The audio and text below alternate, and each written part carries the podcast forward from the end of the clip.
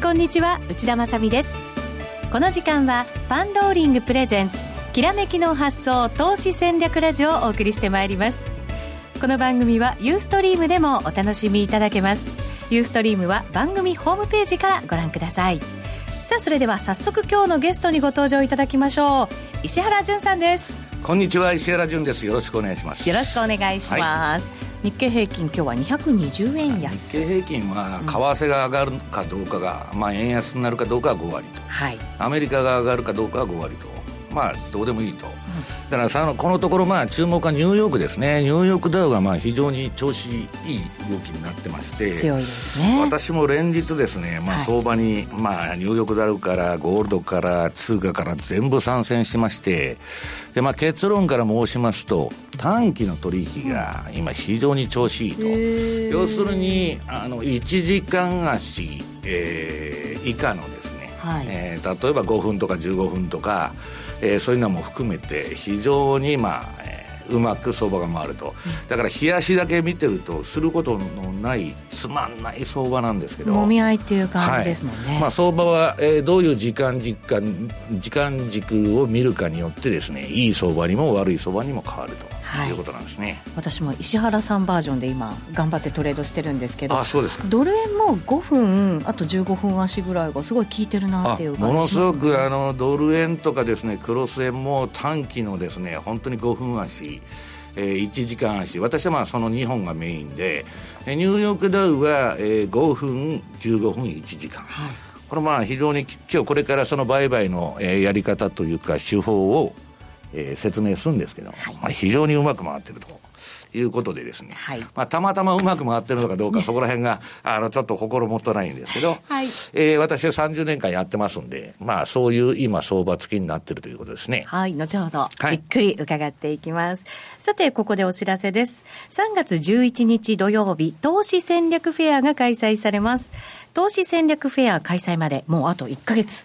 切ってきちゃいました。私も出るんです出ます出ます。はい。3.11ですよね。そうです、そうです。申し込みの数がですね、もうすでに6000名を超えてきたそうですよ。すごいじゃないですか。どうなっちゃうんでしょう、これ。去年が最高の人数でね、あの、来客数だったらしいんですけど、今年もすごいですね。ね、上回っちゃうかもしれませんよ。そうですね。はい。はい、えー、実はですね、満席の講演会ももうすでに増えてきていますので、ぜひ皆さん早めにご応募いただきたいと思います。各出店ブースでお得な特典やプレゼントも用意されているということです。えー、今日のゲストの石原淳さんをはじめ、総勢31名もの人気講師が集合するイベントとなっています。事前登録することで当日の入場料3000円がなんと無料になりますので、お早めにお願いいたします。同時開催の春の IR ですが、ラジオ日経のセミナーホームページからお申し込みいただけます。また、投資戦略フェアの開催後には、日本を代表する億を稼ぐ投資家が集まる投資家交流会も開催されます。こちらも満員になりますので、ぜひお早めにお申し込みください。お願いいたします。番組ホームページをえご確認いただきたいと思います。この番組は、投資専門出版社として投資戦略フェアを主催するパンローリングの提供でお送りします。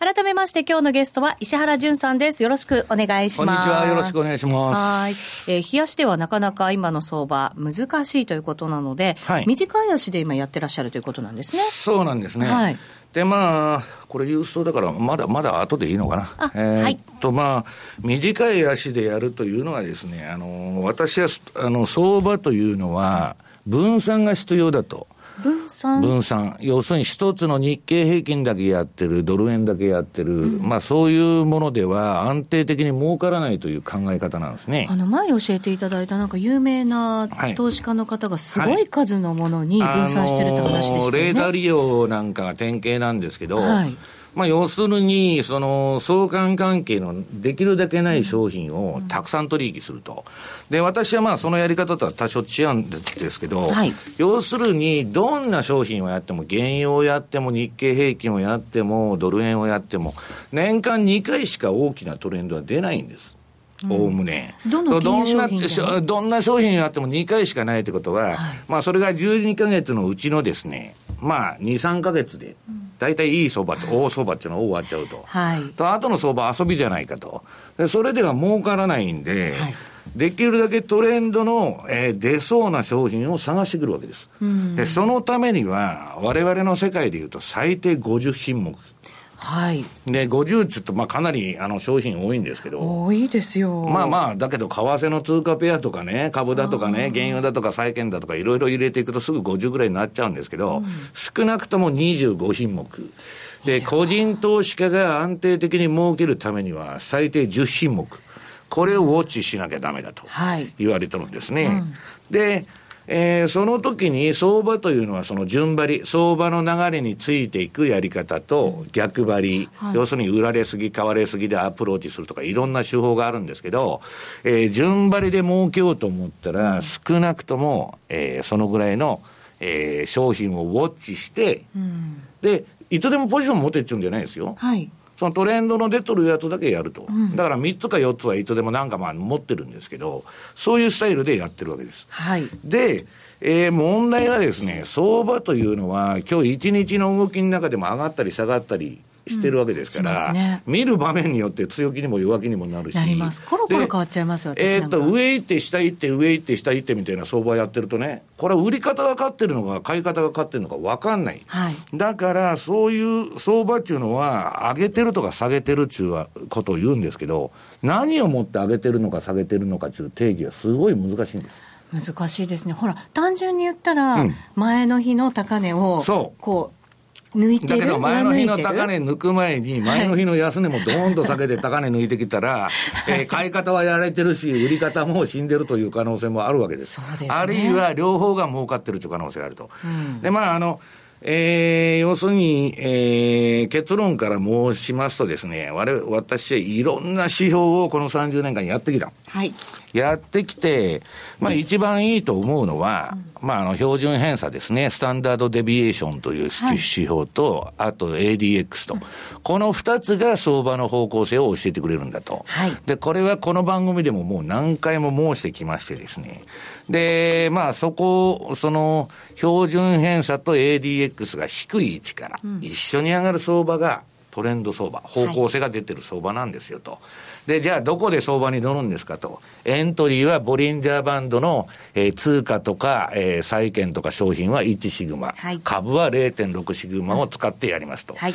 いうのがこれまでのあれだったんですね。はい、で、今、あのー、トレンドというと、この11月、12月にむちゃくちゃなトレンドが出まして、うん、買いトレンドですね。トランプラリーで、はい、えー、為替は円安になり、株はえー、すごいラリーしたと、うん、それが終わって、今、調整相場なんですね、はい、そうするともう、することがない。ね、難しいですもんね、もみ合いって。あの、もみ合いの相場っていうのは、標準偏差が下がるときっていうのは、ぐっちゃぐちゃぐちゃぐちゃ、うん、乱高下して、はい、いわゆるランダム相場と、方向性がないと。はい。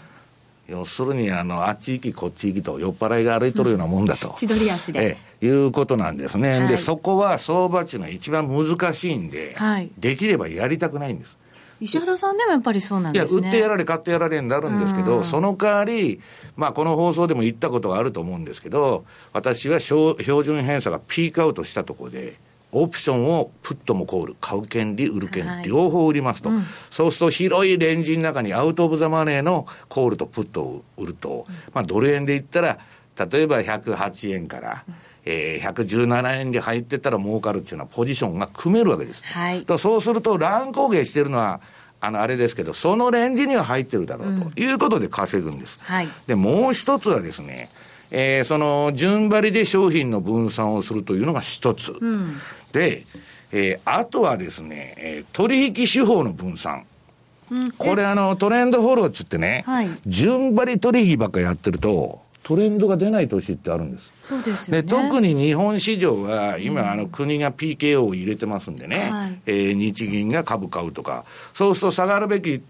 時に下がらないから、上がる時も上がらないと、うん、で、小さいレンジでこうなっちゃうわけです。うんうん、で、そうすると、えー、トレンドフォローやってても全然儲からないなと、はい、いうことになりかねない。はい。で、えー、何をするかというと、順張りと逆張りと、両方やるわけです。うん、だからいわゆるレンジ相場の取引手法の分散。はい。要するに順張りもするし、トレンドが出たら必ず儲かってなきゃいけないと。うん、出なかったも儲かってなきゃいけないというのをしないとですね、えー、我々皆さん飯が食っていけないんです。はい。なら、ぼーっと相場見てですね、評論家みたいな気楽なこと言っとったらすぐクビになりますから。はい。まあだからそういうことでですね、日夜、えー、何をしたらいいかということに頭を痛めてるわけです。はい。で、もう一つは時間の分散。時間の分散、はい。まあ、月足でポジション持つ人はほとんどいないと思うんですけど、まあ、そうですね。月足とか週足とか日足とか、うん、あらゆるね、えー、時間足ですね、チャートの。はい、1分足と日足じゃ全然相場の見え方が違うと。違います。はい。だから、その時間の分散をすることによって、例えば日足では儲からなくても、はい、よりえーせえー、短い時間帯に入ったら、冷やしでトレンドが出なくても、例えば5分とか10分とか15分は、トレンドがちょこちょこ出るんです。はい、それで気楽でいい。うん、その日に買って、その日にもう、ダメだったら投げちゃうし、うん、まあ、儲かったら儲かったというふうなことをやっとるんですね。はい、で、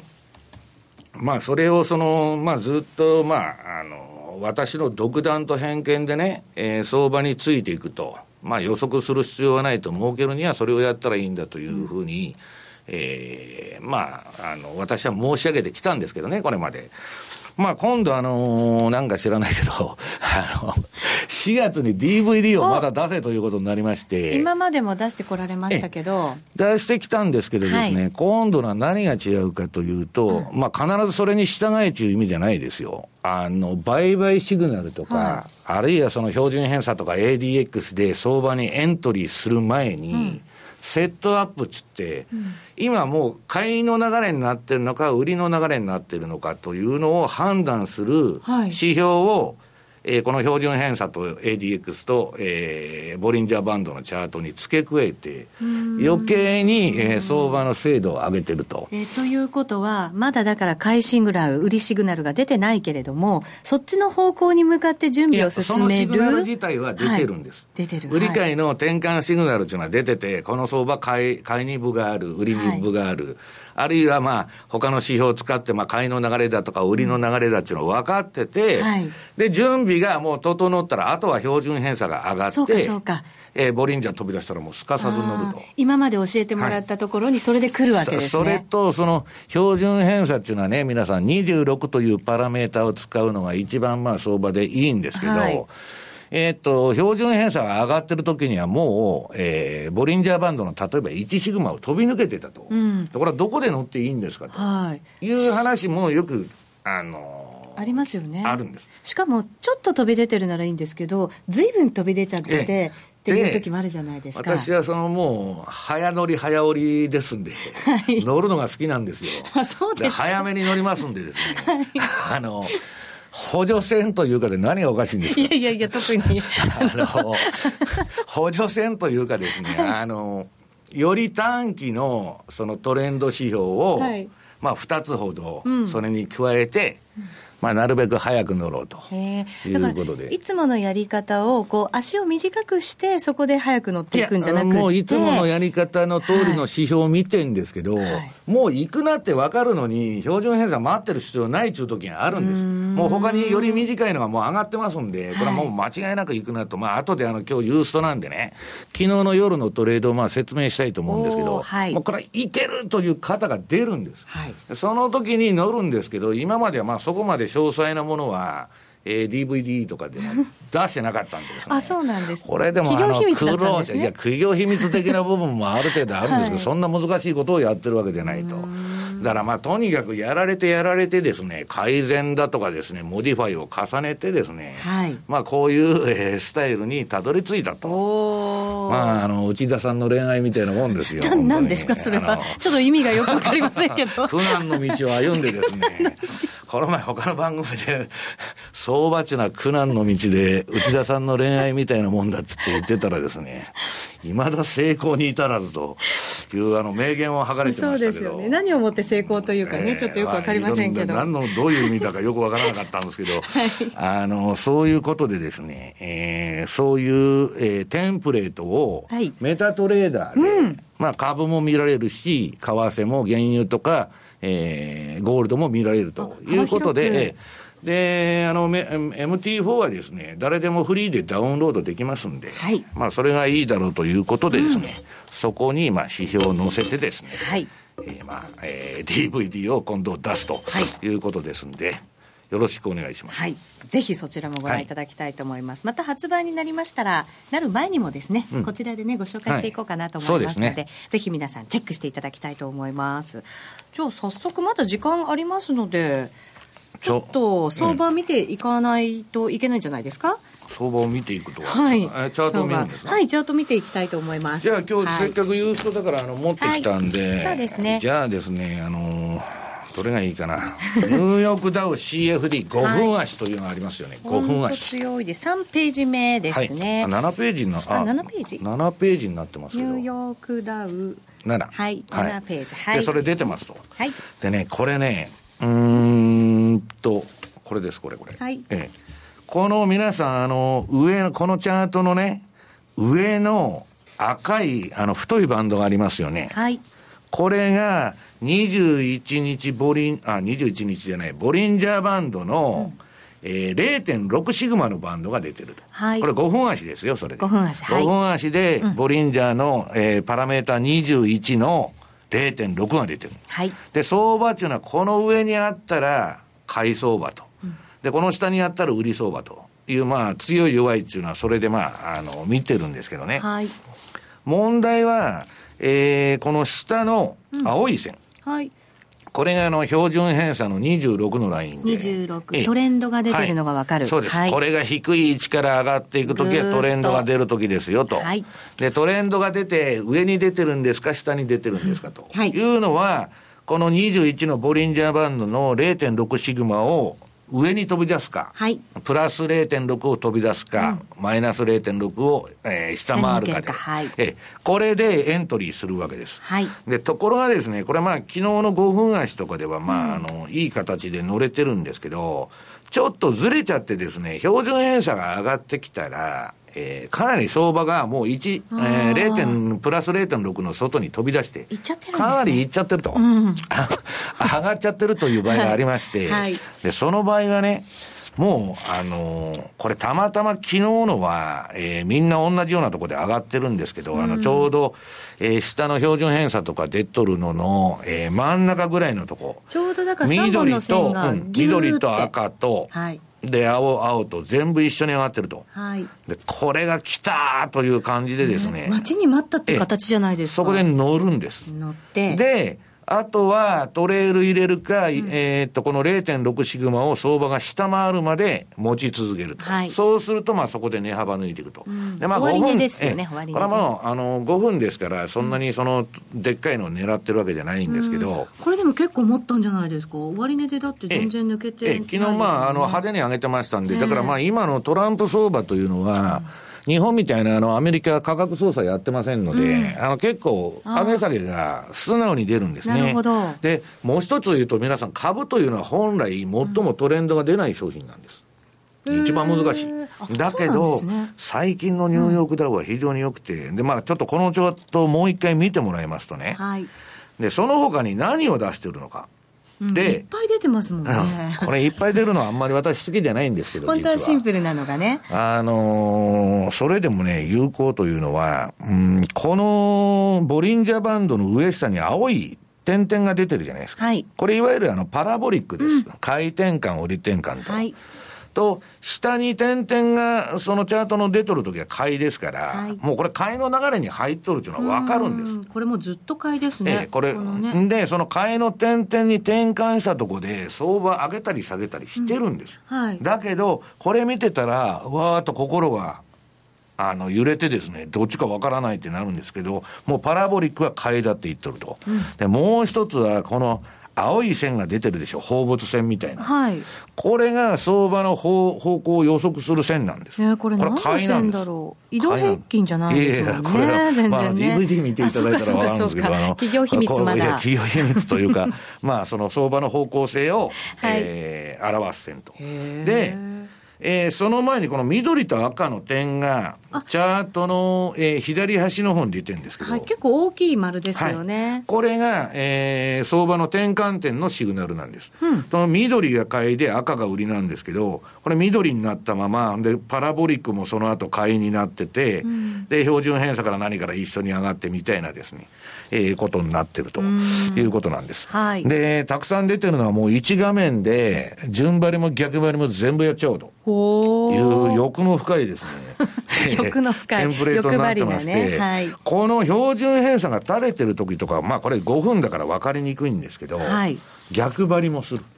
へえ。え、これパラボリックも、その回転感、売り転換全然変わってなくても、うん、その中で逆張りもする。逆張りだけは、あの、シグナル出てても、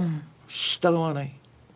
要するに、まあ、トレンドが出てるときやらないし、買いの勢いのついてるとき、買われすぎだって売ったら余計に担がれ担がれますんで、はい、難しいですよね、えー、それはまあ気分次第というか、相場見ながらやったんですけど、えー、それはやっぱ経験値？それは内田さんの恋愛と一緒でですね、押してもだめなら引いてみなというやつですよ、臨機応変にですね、やらないと、あの相場値のなかなかあれなんですけど、はい、いや、逆張りはまあ特に重要じゃないんですけど、はい、特に時にですね、利食いのシグナルとしても使える。うんまあもうここでいいだろうと。そろそろ。ええ。利食いはだって難しいですもんね。利食いが一番そう難しいんです欲張っちゃうから。ええ、あの、付き合うの簡単なんですけど、別れるのが一番難しいんです、ね、確かにね。内田さんの恋愛と一緒ですよ。そうですね。で、恋愛講座みたいになってますけど。あの、ニューヨークタウンの CFD なんですけど、はい、えー、っと、15分足。15分足を見てもらいますとですね、はい、ええー、こちらの方が、うんこれあのこれもたまたま昨日の夜のね、私がトレードしてる時の、まあ、画面なんですけど、はい、トレンドが循環的に発生するんです、結構。何度も出てくるっていうことですか、うん。はい、そうです、そうです。うん、で、一番大事なのはこの青い太い線の標準偏差が上がったところがトレンドで、はい、まあ、うんぬんなんですけど、うん、まあ非常にこういう短い足がですね、うん、今、えー、非常にうまくいってるということなんですね。そういう時って、やっぱりこう、長いトレンドを見ていないので、はい、しっかりこう買って、手締まって買って手締まってっていうふうに一回一回区切りつけるんですか？今日もねさっき不倫が辞めたと、不倫さんが不倫してたんで、不倫で辞めたんじゃないですあの 不倫さんというのはロシアの問題で辞めたと。そうですそうです、はい、でそのニューヨークダウのですねそのまあニューヨークダウじゃないや。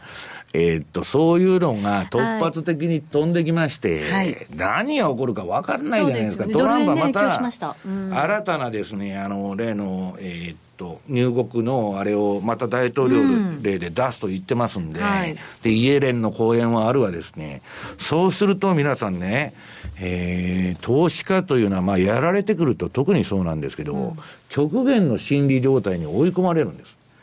で、私はね、しこり力を長く持つのは好きじゃないんです。うん、だんだん相場感が歪んでくる。あやられのポジションを持ってると。なんか自分に都合のいいようになんか考えちゃったりとかいやだから最後はなんとかなるさになっちゃうんですけど、なんともならないんですはい、だから一回一回勝負は蹴りをつけていくんだと。損切りも利食いも、はい、で、そうしないと何が最大の問題かって言ったら資金効率が悪くなっちゃう。あ寝かせちゃうんですね。ええ、寝かせてですね、3年でも5年でも持ってたらいいポジションはいいですけど、私なんかそれクビになってますから、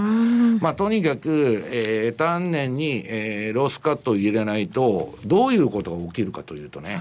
我々運用の世界で、えー、っと、例えば私が百何十パーセント回ってますと、うん、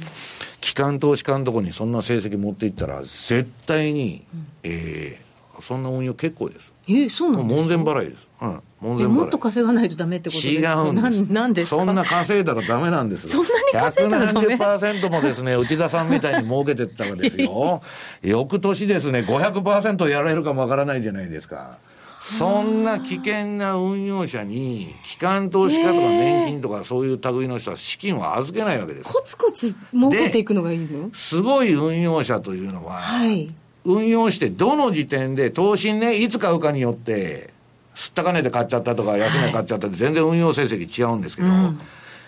ドローダウンといって、落ち込み、相場が、うん、えー、今月儲かってると、で、来月むちゃくちゃやられましたと、うん、で、次の年、あ次の月むちゃくちゃ儲かりましたと、こういう触れがある人は嫌われるは嫌われて、じりじり運用成績が右肩上がりで、うん、じりじりですね、ミミズが這うように上がっていくのが、一番優秀な運用者なんです。え安定して継続した利益を出せる。そうです。うん、それがまあ、レーダー利用と言われてるんですけど、それとね、もう一つは、えー、っ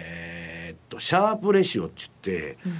要するに100万、まあ、1000万でも1億でもいいですよ。儲けるのに、いくらリスク取ってるんだという指標があるわけです。はい。で、シャープレシオが、えー、どうかというのと、ドローダウン、相場のね、運用の落ち込みが最大、例えば、えー、これまで毎年、えー、10%ずつ安定した成績を上げてきましたと。で、いきなり500%やられましたという話にならないわけですよ。はい、だから、えー、そのドローダウンとその2つを見て、うん、えー、運用というのは、えー、まあ、機関投資家選ぶわけです。そんな500%とかね、3倍になりましたとか、そんな人に金は預けないんです。で、それはね、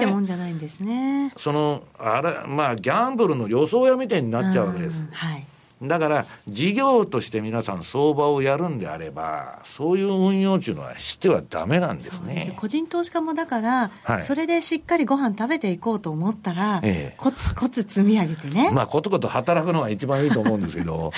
そうなんですけど。コツコツ働いてもなかなか金がたまらないのが皆さん今の世の中なんです、はい、そうですね、えー、ワーキングプアというですね、まあ、えー、まあ、そういう格差社会を、その迎えてますんで、はい、かといってね、相場に飛びついてやってると、フィーリングで、めちゃくちゃ損すると。だから、まあそういう意味ではですね、えー、いかに損しないかというのが、儲けるのの逆に、はい、近道なんです。です。で、うん、一番いいのは7%ぐらいの今のゼロ金利時代なら、はい、パーセンテージを7年とか10年続けていけばですよ、それは福利でもう倍以上になってるわけですよ、運用資産は。何も無理する必要がないと。はい、言いながら、私もあの結構むちゃくちゃな売買しとるんですけど、それは余裕がある時だけですよ。はい、なるほど。え引き続きまたユーストリームでもお話伺っていきますので、はい、ぜひ番組終了後、ユーストリームの配信でもお楽しみいただきたいと思います。さて、ここでパンローリングからのセミナーのお知らせです。チャートだけに頼らない本格的な中中長期投資。はい。と題して2月25日土曜日に東証 IR フェスタと同じセミ、同じ会場でセミナーが開催されます。東証 IR フェスタの見どころ、プロのヒアリング手法、儲けるための指揮法の読み方、中長期向けの IPO 投資法、そして予習復習の手引き、中長期バージョンでございます。講師には番組でもおなじみの B コミさん、遠蔵さん、えー、などが登壇されるということでございます。また注目の小泉博さんなども出演されるということでございますので、ぜひお申し込みいただきたいと思います。こちら、定員が30名となっていて、すでに半数以上のお申し込みがあるということですから、お早めに番組ホームページからご確認いただきたいと思います。皆さんのお越しをお待ちしています。さて、そろそろ番組もお別れのお時間が近づいてきました。やっぱりでもねチャートって少しこう見方をいろいろ変えながら、はい、自分流のものがしっかり確立できると、はい、それが負けを減らすことができる、だからあの何も私のあれがいいって言ってるんじゃなくて、うん、私は一番大大事なのは自分の型を作ること、うんうん、もう相場はこのパターンが出たら私は絶対勝てるという、相撲でいうね左四つなら絶対負けないとか、うん、そういうものを持つのは一番まああの成功への、はい近道なのかなと。いうふうに思いますけど、はい、この後も近道お知らせしていきますのでユーストリームでご覧いただきたいと思います。この番組は投資専門出版社として投資戦略フェアを主催するパンローリングの提供でお送りしました。